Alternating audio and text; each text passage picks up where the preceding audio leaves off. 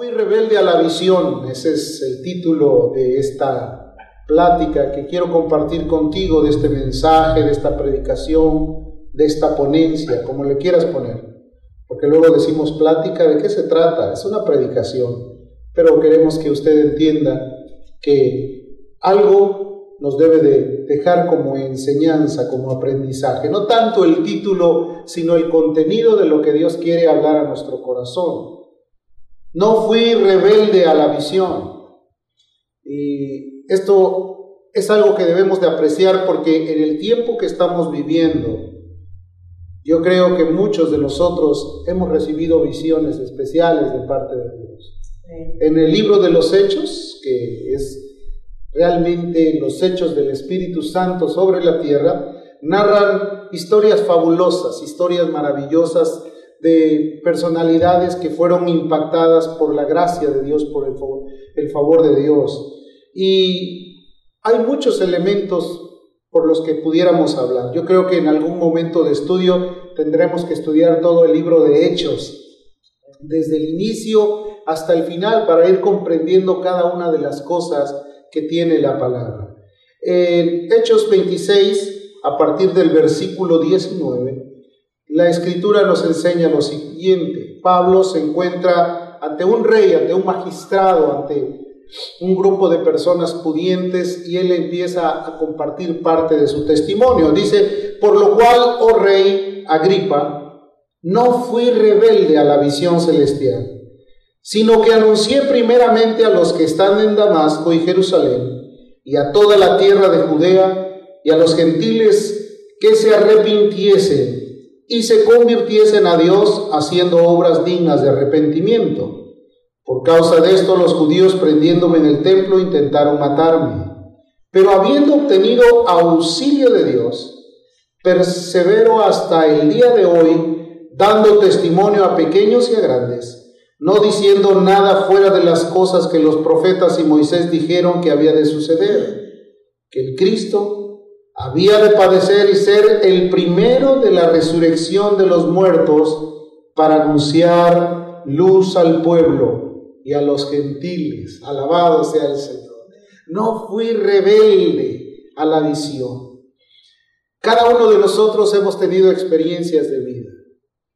Si fuimos llamados por Dios y un día Dios nos alcanzó en su misericordia, cada uno de nosotros pudo haber sentido un llamado especial pudo haber tenido una revelación de parte de Dios. Dios es el que revela a través de su Espíritu Santo al Hijo en nosotros.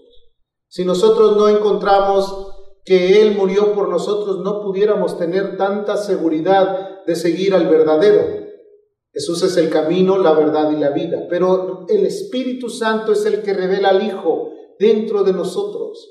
El mundo necesita conocer quién es Dios a través de Jesucristo quién es el camino o cuál es el camino que los puede conducir a una vida completamente llena de victoria. La revelación especial de Dios sobre la humanidad entera, Jesucristo ha sido revelado, pero muchos no han tenido el entendimiento completo de esa bondad, de esa misericordia. Cuando uno la recibe o recibe el llamado de Dios o recibe el perdón de pecados, inmediatamente empieza a comprender que hay instrucciones que seguir para poder seguir viviendo en el camino del Señor. El mundo necesita ver cristianos vivos. La Biblia describe que el anhelo ardiente de la creación es la manifestación de los hijos. Cuando el pueblo de Dios empieza a manifestarse es cuando la humanidad empieza a saber que Dios es real, que Dios existe. Dios es el Dios de los cielos, el que realizó toda una obra maestra y maravillosa.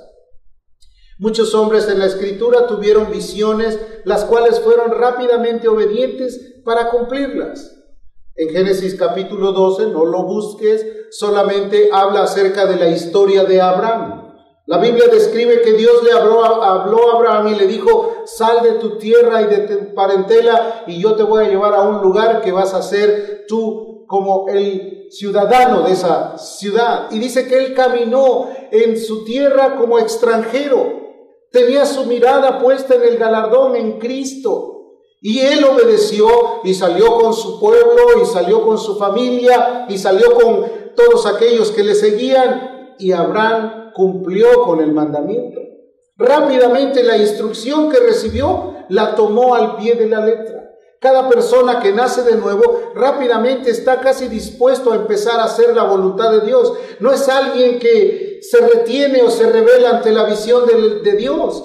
La visión te obliga, te impulsa, te conmueve para que tú obedezcas. Pablo por eso cuando está expresando esta determinación dice, yo no fui rebelde a la visión, yo la escuché y rápidamente la puse en práctica. Más adelante vamos a ver un poco del historial de Saulo de Tarso o de Pablo. Pedro también tuvo una visión. Dios le dijo que fuera a cierto lugar donde no eran judíos sino gentiles a predicar el Evangelio. Y él como judío se resistía a, obedecer ese llamado, esa visión, hasta que del cielo él tuvo una visión que bajó un lienzo y vio animales reptiles que se movían en ese lienzo y oyó una voz que le dijo, Pedro, levántate, mata y come. Y él empezó a dudar en su mente y dijo, ¿cómo? No voy a comer cosa inmunda.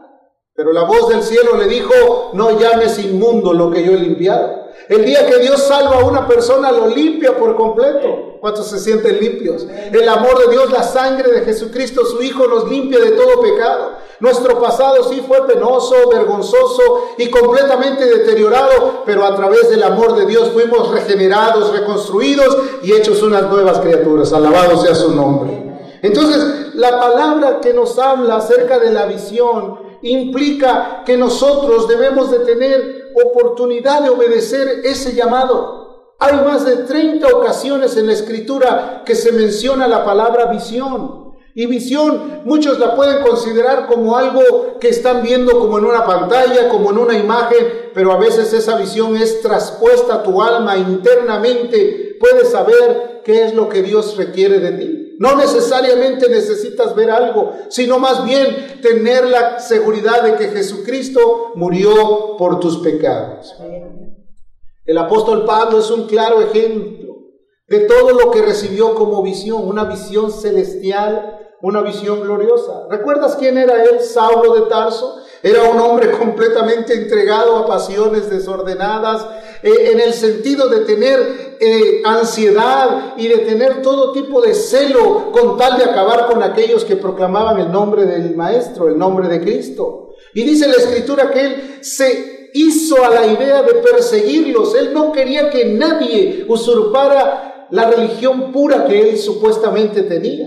Acompáñame a Hechos, en el capítulo 9 podemos ver un poco del historial de quién era Saulo de Tarso. Capítulo 9 del libro de Hechos, en el versículo 10, dice la escritura acerca de su vida. Había entonces en Damasco, perdón, Hechos 26, no, estoy confundido es Hechos 8. Tengo aquí un, texto. Bueno, sigamos adelante. En Hechos 9, en el versículo 10, en adelante, la Biblia describe que Saulo era tan agresivo que inclusive cuando Dios le dio una visión a Ananías, un discípulo común de la iglesia, Ananías empezó a decir, no, no puede ser, yo no voy a ir a, ir en pos de este hombre quien ya conozco cuál es su capacidad. Ve lo que dice el versículo 10. Había entonces en Damasco un discípulo llamado Ananías, a quien el Señor le dijo en visión. Aquí volvemos a oír la palabra visión. Le dijo Ananías. Y él respondió, heme aquí, Señor. ¿Cuántos han oído esa voz que les dice por su nombre y ustedes dicen, heme aquí? ¿Se acuerda de esa Samuel? Samuel escuchó la voz de Dios y dijo, heme aquí, Señor, envíame. Isaías escuchó la voz y dijo, envíame a mí. Ahora, aquí Ananías es un discípulo como tú y como yo, un discípulo común de la iglesia. Y Dios, eh, a través del Espíritu Santo, le habló a Ananías y le dijo, mira, levántate, le dijo, y ve a la calle que se llama derecha y busca en casa de Judas a uno llamado Saulo de Tarso, porque aquí él ora. Y he aquí, y ha visto en visión a un varón llamado Ananías que entra y le pone las manos encima para que recobre la vista. Ya Saulo había recibido la visión de que iba a venir un hombre llamado Ananías. O sea que no había ningún problema, ya estaba todo programado, ya el Espíritu Santo que actuó tanto en Ananías, actuó también en Saulo de Tarso, vino y le dio una visión y le dijo, va a venir un varón que va a poner sobre ti sus manos y tú vas a ser sano. Pero Ananías, quien está consciente de que tiene que obedecer a esa visión, empieza a sentirse preocupado. Ananías le responde al Señor y le dice, he oído de muchos acerca de este hombre. ¿Cuántos males ha hecho a tus santos en Jerusalén? ¿Te puedes imaginar que te digan tienes que ir tú con él? Pero espérame si ya sé quién es, qué es lo que hace, cómo se comporta, qué me va a hacer si me ve a mí. Entonces, él siguió y dijo, y aún tiene autoridad de los principales sacerdotes para aprender a todos los que invocan tu nombre. Y ahí el Señor le dice, tú ve, porque instrumento escogido me es este para llevar mi nombre en presencia de los gentiles y de reyes y los hijos de Israel. Porque yo le mostraré cuánto es necesario padecer por causa de mi nombre. Yo le voy a mostrar a él. La visión venía acompañado también con ciertas advertencias. Cuando Dios te llama, Él te advierte qué es lo que vas a sufrir. Él dice en la escritura que vas a tener muchos conflictos, pero Él va a estar contigo. Él te dice que posiblemente va a haber muchas pruebas en tu camino, pero también dice que las pruebas de la fe van a producir mayor paciencia. También te dice que no temáis, que en el mundo vas a tener aflicciones, pero que confíes porque Él ha vencido al mundo. Él ha prometido que iba a estar contigo todos los días hasta el fin del mundo. Quiere decir que la visión que te da Dios te la da respaldada también con propósitos eternos y maravillosos. Él también prometió que fue a preparar un lugar para que donde Él esté también tú estés. Normalmente cuando alguien te dice, realiza este trabajo, vas a tener un salario y te dice cuáles van a ser las garantías de tu empleo. Pero Dios te está garantizando aún una eternidad de paz y de tranquilidad con Él. Eso es maravilloso. Es lo que obviamente muchas veces no podemos nosotros reconocer o entender. Todo le habló, experiencias. Dios te ha dado a ti experiencias. Si tú realmente has, has venido a los pies de Jesús, te has convertido de todo corazón, seguro estoy que Dios se reveló a tu corazón y te mostró un camino mejor y efectivo. Los que todavía no alcanzan la salvación, Dios se les ha revelado porque la Biblia dice que para Él no hay acepción de personas. Sin embargo, muchos no han podido caminar plenamente con Dios o con Jesús porque han sido rebeldes a la visión no han querido doblegarse ante ella, no han querido seguir el camino claro y específico. Saulo recibió la visión y también recibió las recomendaciones y los padecimientos por los cuales iba a pasar, pero dice la escritura que él no tuvo temor a esa encomienda, sino que lo quiso hacer patente. En el pasaje que leímos al principio, dice la escritura que Saulo está ante un rey Ananías le dijo, delante de reyes y menores vas a dar testimonio de mí. Quiere decir que cada cristiano no tiene por qué pensar que el testimonio que pueda manifestarlo solamente tiene que ser con gente de acuerdo a su condición, sino ante grandes, ante pequeños, puedes tú compartir del amor y de la bondad que Dios participó a tu vida. Porque tú no sabes en qué momento te vas a encontrar delante de alguien a quien tú le tienes que dar el testimonio de que Jesucristo es tu libertador, que murió por ti, que te salvó y que te hizo una nueva criatura. Tampoco él estuvo eh, negándose a la crudeza del mensaje. Porque a veces se piensa que como el Evangelio es la buena noticia, pues solamente son cosas agradables. Pero el Evangelio en sí es poder de Dios para salvación. Tiene a veces una crudeza porque te hace reconocer el estado en donde te encuentras para que tú cambies la mentalidad que tienes. Si el mensaje del Evangelio llega a tu vida, tú tienes que recibirlo de todo corazón, creerlo de todo corazón y también obedecerlo tal y como es. Y el Evangelio te manda a que huyas de las pasiones juveniles que batallan en tu alma cuando eres joven. Pero también te dice que debes de dejar todos los deseos engañosos del pecado. También te dice que tienes que romper con todos los frutos de la carne para poder vivir bajo la dirección del Espíritu Santo. Y es ahí donde muchos no quieren tomar esa idea. Son rebeldes a la visión porque dicen es muy crudo, yo no puedo hacer eso, no puedo dejar mis intereses, no puedo dejar mis gustos, no puedo dejar de seguir haciendo las cosas que a mí me gustan y por esa razón no pueden tener la capacidad de entrar a la presencia de Dios con armonía. Porque tú sabes que sin santidad, ¿qué dice la Escritura? No hay entrada a la presencia de Dios. Hay muchos que andan rodeando solamente la entrada, pero no se atreven a entrar porque el atreverse a entrar implica negarse a sí mismo, tomar la cruz y seguirlo. Implica también el morir para dar fruto, porque si el grano de tierra de fruto no cae a tierra y muere, no lleva fruto. Tiene que haber un morir al yo. Saulo tuvo que morir a él la sentencia para el receptor del Evangelio tiene que ser también real. Te manda a que tú mueras para ti mismo.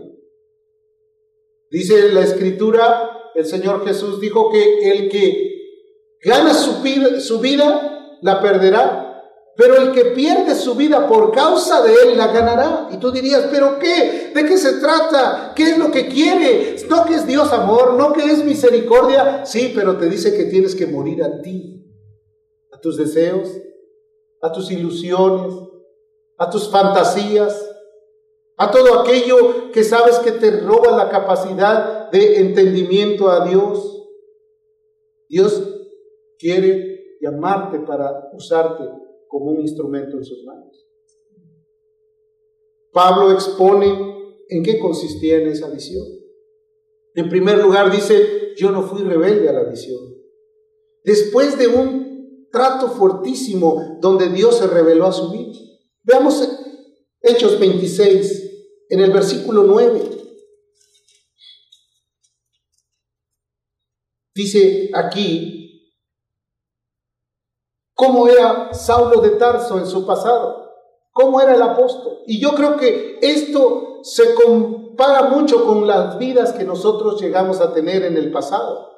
Dice, yo ciertamente había creído mi deber hacer muchas cosas contra el nombre de Jesús de Nazaret. Él era alguien que era completamente contrario a Dios. ¿Cuánta gente no hemos vivido pensando, no, no me hables de eso, no quiero saber nada, yo no tengo ninguna intención de seguir esto, esto para mí se me hace como algo absurdo. Dice, lo cual también hice en Jerusalén. Y fíjate, dice, yo encerré en la cárcel a muchos de los santos, habiendo recibido poderes de los principales sacerdotes, y cuando los mataron, yo di mi voto. Él había sido alguien que estaba hasta inclusive asegurando que lo que se estaba haciendo era bueno. Y muchas veces castigándolos, se refiere a él en persona, castigándolos en todas las sinagogas, dice, los forcé a blasfemar. Y enfurecido sobremanera contra ellos, los perseguí hasta las ciudades extranjeras. ¿Quién era? Ahí tú puedes ver que Dios tiene poder para cambiar a un hombre, amén. Que Dios puede cambiar aún aquel que se siente más fiero delante de Dios, amén. Aquel que dice, no, conmigo nadie puede, yo soy invencible, Dios tiene el poder, Él es el que produce el querer como el hacer por su buena voluntad de nosotros. De lo contrario, muchos de nosotros que estamos aquí, de los que nos escuchan a través de las redes, saben que ellos en su propia voluntad no quisieran hacer nada a favor de Dios. Pero el amor de Dios tuvo misericordia y nos miró con agrado y Él puso en nosotros un sentir que produce un efecto de obediencia hacia Él porque renunciamos a toda nuestra vida pasada.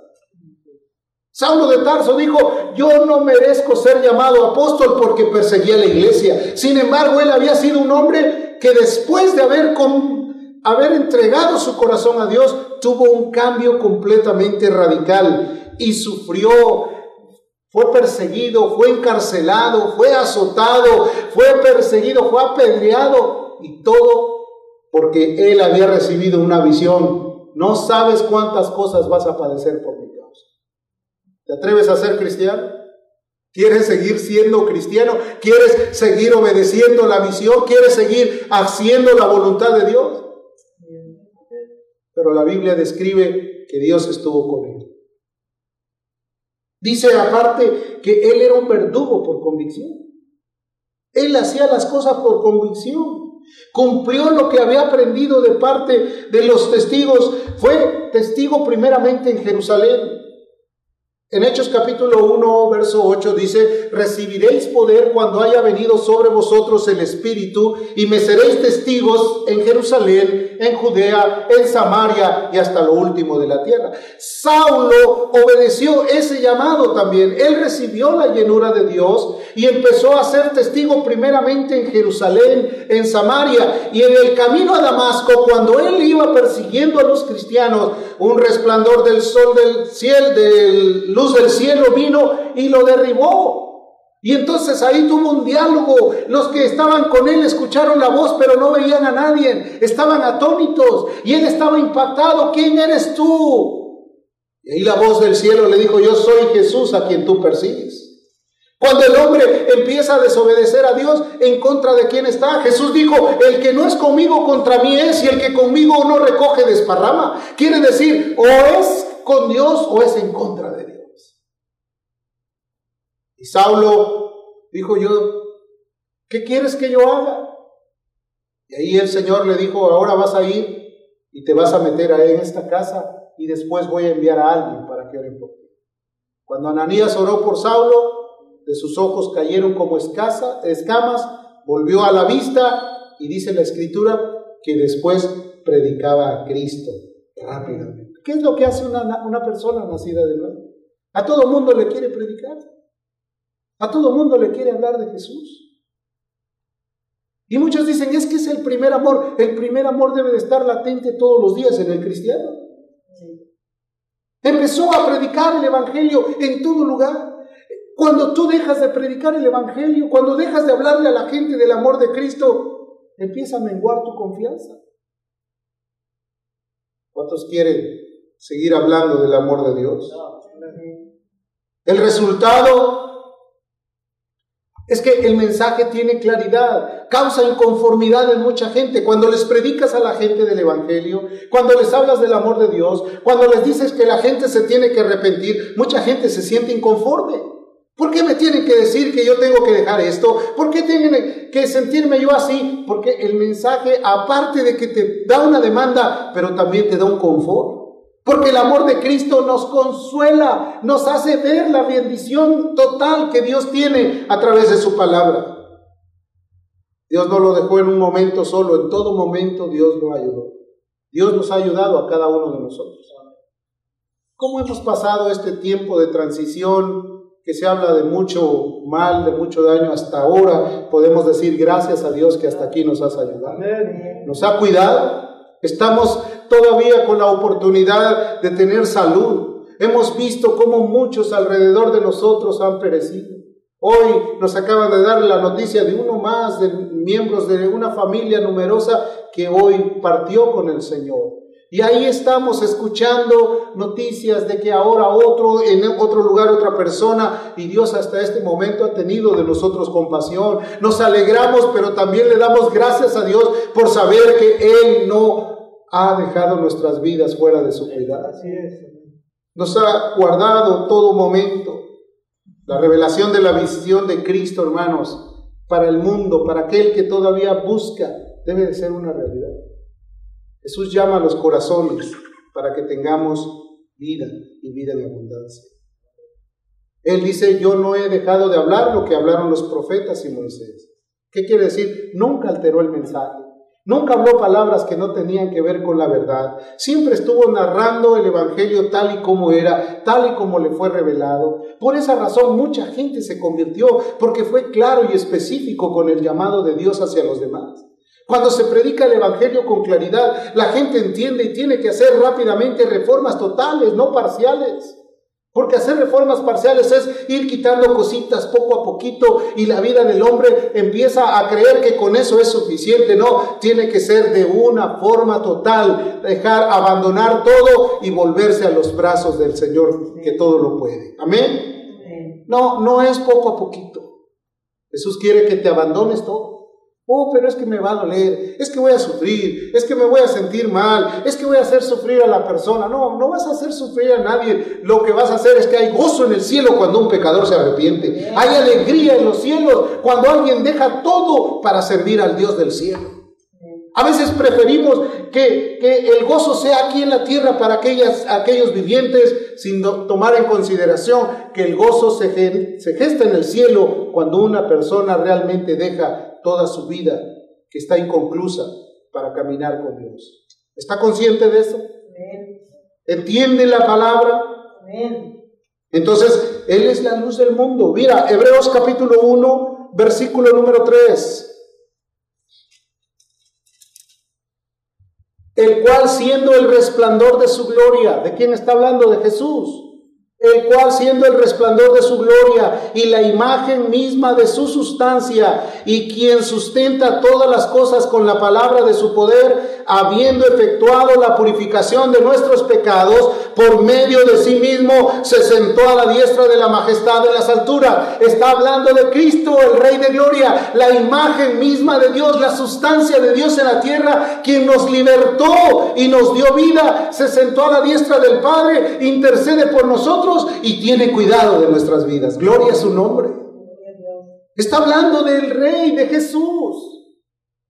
Querido hermano, nosotros no somos seguidores de nadie más que de aquel que todo hizo por nosotros.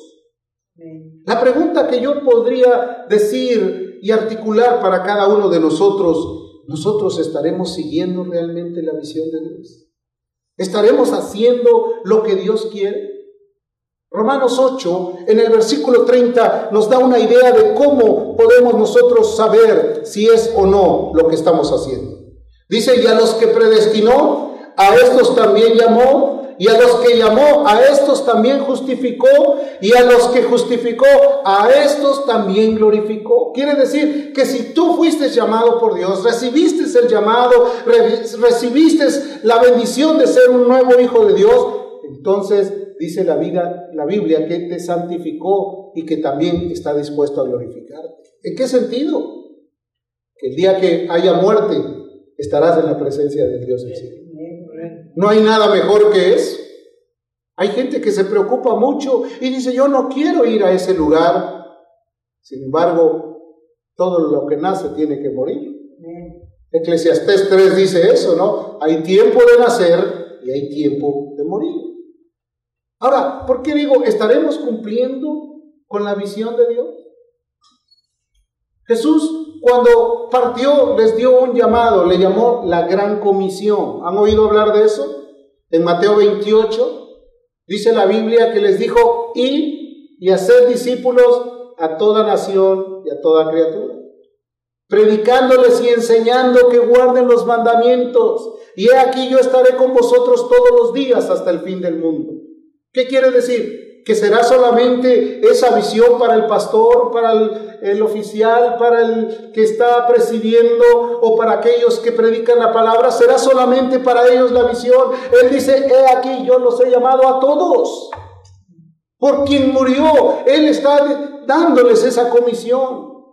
En otro pasaje también dice la escritura que los llamó pescadores de hombres. Ya no os preocupéis, ahora yo los llamo pescadores de hombres. ¿A qué se refiere? Ir y sacar a todos aquellos que están necesitados. En el mundo hay mucha gente necesitada.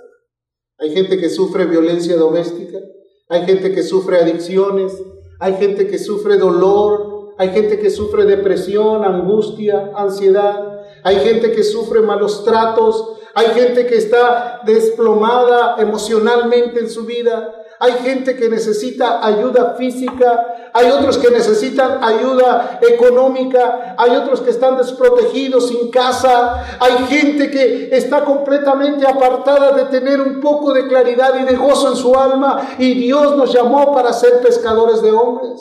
Y ellos son el, la gente que necesita más la ayuda de Dios. Porque Dios no vino a salvar al bueno, sino al que se había perdido, al que está necesitado. A veces quisiéramos ser misioneros, pero en, las, los lugares donde hay pudencia, ¿verdad? Donde hay de todo, donde la gente es distinguida.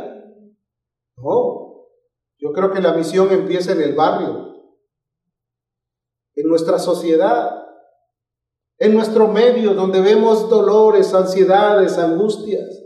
El día que sientas angustia por una persona perdida que no tiene que comer, ese día sabrás que estás cumpliendo con la visión celestial que te acerques y le compartas, que le des algo de comer. Yo creo que es la provisión de Dios la que nos ha hecho a veces sentir como que ya estamos satisfechos. Dios nos ha dado para dar de gracia lo que de gracia hemos recibido. ¿Estás de acuerdo conmigo? ¿Cuántos hemos recibido solo? Algunos podríamos aquí contar testimonios de todo lo que Dios ha hecho. En un momento donde prácticamente estábamos terriblemente mal. ¿Por qué no darle a Dios con gratitud lo que recibimos? Nos mandó a ser segadores. Juan capítulo 4 dice la escritura en el verso 35, mirad y ved los campos que ya están blancos para la siembra. Yo los he llamado a cegar lo que vosotros no sembrasteis. Juan capítulo 4, versículo 35 y luego el versículo 38 nos, nos deja ver este pasaje tan precioso. lee conmigo para que veas lo que dice la palabra. Juan capítulo 4, verso 35. ¿No decís vosotros, aún faltan cuatro meses para la siega? He aquí os digo, alzad vuestros ojos y mirad que los campos están blancos para la siega. Verso 38. Yo os he enviado a cegar lo que vosotros no labrasteis. Otros labraron y vosotros habéis entrado en sus labores. Ya hay mucha gente que ha predicado el Evangelio. Hay muchas personas que han pasado por la calle compartiendo las buenas noticias. Hay gente que ya está esperando que alguien vaya y le diga, esto es lo que hay que hacer, esto es lo que hay que seguir. Porque acuérdate, Pablo decía, yo sembré, Apolo regó, el crecimiento lo da Dios. No es eh, el pastor el que está dando el crecimiento, el crecimiento lo da Dios. Dios hace que la gente crezca, pero cuando la gente está conectada. Él dijo, yo soy la vid verdadera y vosotros los pámpanos debéis estar conectados en la vid verdadera para tener crecimiento. No podemos nosotros dejar que nuestra vida pare de crecer. Tenemos que crecer a la estatura del varón perfecto. Tenemos que caminar completamente conectados a la vida eterna. Porque la Biblia también describe que todo pámpano que no da fruto será cortado y echado al fuego. Y nosotros no hemos nacido para ser un instrumento de fuego, sino hemos sido lavados en la sangre del Cordero para crecer y cumplir con la visión celestial. ¿Cuál es esa visión? Ir y predicar el Evangelio a toda criatura y de hacer discípulos, y de hacer misericordia. Aprended de mí, dice la Escritura, que es lo que yo quiero, misericordia antes que muchos sacrificios. No quiere que tu vida se sacrifique en cosas completamente equivocadas, quiere que hagas misericordia al necesitado, que puedas bendecir al que lo necesita. Aparte, nos dio el ministerio de la reconciliación. Segunda carta a los Corintios, en el capítulo 5, Él nos llamó y nos reconcilió consigo para que nosotros fuéramos partícipes de ese ministerio de la reconciliación. ¿Sí? Capítulo 5, verso 18, dice, y todo esto proviene de Dios. ¿Cuántos dicen amén? Todo proviene de Dios, quien nos reconcilió consigo, consigo mismo por Cristo y nos dio el ministerio de la reconciliación. Que Dios estaba en Cristo reconciliando consigo al mundo, no tomándoles en cuenta a los hombres sus pecados, y nos encargó a nosotros la palabra de la reconciliación. Cuando hay un embajador en ciertas partes del mundo, siempre habla de todo lo maravilloso que es su país, ¿sí o no? Ningún embajador de alguna una nación va a llegar a otra nación a contar, no, es que estamos muy mal, es que está bien feo, todo está terrible, no, va a hablar de las grandezas y de los logros de su país. Un embajador de Cristo no va a ir a decir, bueno, pues a lo mejor sí te salva, quizás no, este, a lo mejor va a haber problemas. No, Él te va a decir, Jesucristo puede salvar. Jesucristo tiene poder para salvar. Él ya murió para pagar el precio. Él quiere que tú vivas una vida diferente. Ya no quiere que caigas en la zozobra y en la incapacidad, en la incoherencia. Él quiere que vivas un camino amplio y, maravilloso, un camino estrecho en el camino del Señor. Entonces dice que nos dio. El verso 20 dice, así que somos embajadores en nombre de Cristo. Como si Dios rogase por medio de nosotros, os rogamos en el nombre de Cristo, reconciliados con Dios. Querido hermano, este, esta mañana es para nosotros este, este mensaje. Para empezar a tratar de servirle a Dios Sí, hay muchos amigos que nos visitan, hay muchos adherentes que quieren entrar al reino y que están dando todo lo que es posible por seguir adelante, pero hay otros que necesitan que nosotros estemos ahí a su lado, que los podamos confortar, que los podamos ayudar, que los podamos llevar a la presencia de Dios, que les podamos mostrar con claridad qué es lo que Dios quiere para sus vidas. Lo único que vas a hacer es repetir lo que el Señor ya nos enseñó. Amén. No vas a crear ninguna idea nueva, ninguna filosofía nueva, porque la palabra ya está escrita. Vas a tratar de que ellos entiendan el mandamiento. Entonces vemos ese misterio de la reconciliación está siendo manifiesto para nosotros. Que la visión que Dios le dio un día a Saulo, que le dio un día a Abraham, que le dio un día a Pedro, que le ha dado a muchos eh, hombres de Dios en el pasado, es la visión que nos ha dado a nosotros. Que Él murió por nosotros. Que Él nos manda a ver que los campos están blancos para la siembra. Que Él nos manda también a que seamos pescadores de hombres.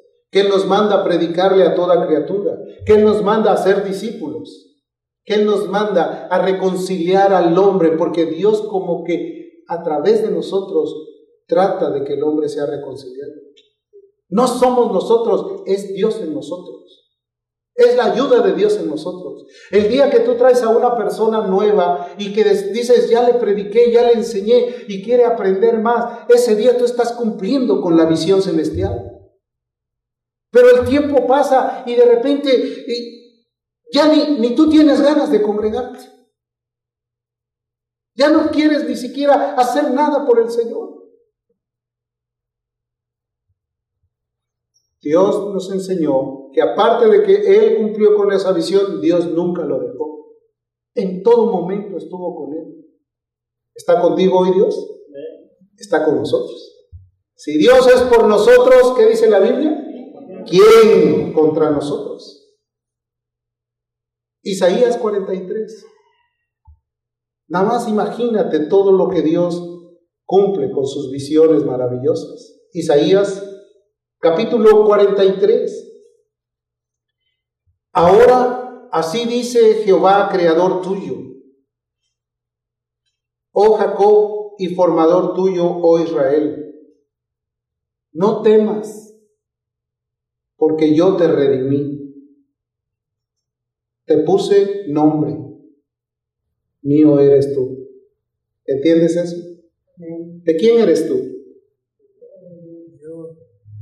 Es que yo soy de fulano, es que yo soy de fulana, no. Mío eres. Mío eres tú. Cuando pases por las aguas, yo estaré contigo. Se cumplió esto, el mar se abrió, se abrió en dos, y el pueblo de Israel pasó por seco. ¿Cierto o no es cierto? Los ríos no te anegarán. Cuando pases por el fuego no te quemarás, ni la llama arderá en ti. Porque yo, Jehová, Dios tuyo, el Santo de Israel, soy tu Salvador. A Egipto he dado por tu rescate, a Etiopía y a Seba por Egipto, es el mundo. Y Él nos salvó de la corriente que el mundo tiene. ¿Cumplirás tú la visión celestial? ¿Obedecerás al llamado de Dios? ¿Estarás dispuesto a decirle, Señor, heme aquí? Tu siervo escucha. Heme aquí, envíame a mí. Volverás a tener anhelos y fuego en tu corazón para decir, hágase tu voluntad. Orarás para que Dios multiplique su rebaño, para que Dios visite su iglesia, para que Dios visite la viña, visite lo que Él plantó un día. Cierra tus ojos un momento y dile con todo tu corazón, Señor, yo quiero ser un seguidor de tu, de esa visión que tú revelaste a mi corazón. Me has llamado a ser pescador de hombres. Me has llamado a mirar los campos que están blancos para la siega. Me has llamado a que cumpla el ministerio de la reconciliación. Si en esta pandemia algo es difícil de salir a la calle, desde mi casa voy a interceder por los perdidos. Voy a interceder por los enfermos. Voy a rogar por aquellos que se están enfriando. Voy a pedirle a Dios por aquellos que han perdido la oportunidad o que han perdido a un ser querido. Voy a pedir por aquellos que se desaniman por causa de tantas luchas que están sucediendo sobre sus vidas. Voy a rogarte que Dios bendiga a los que nos presiden, que les dé palabra, que bendiga el nombre de Dios, que glorifique al reino de los cielos en todo momento Voy a bendecir por nuestras autoridades, por nuestro gobierno, por nuestro país. Voy a bendecir a la iglesia universal que Cristo compró con su sangre. Padre, en el nombre de Jesús, esta es tu palabra. Te damos gracias ahora.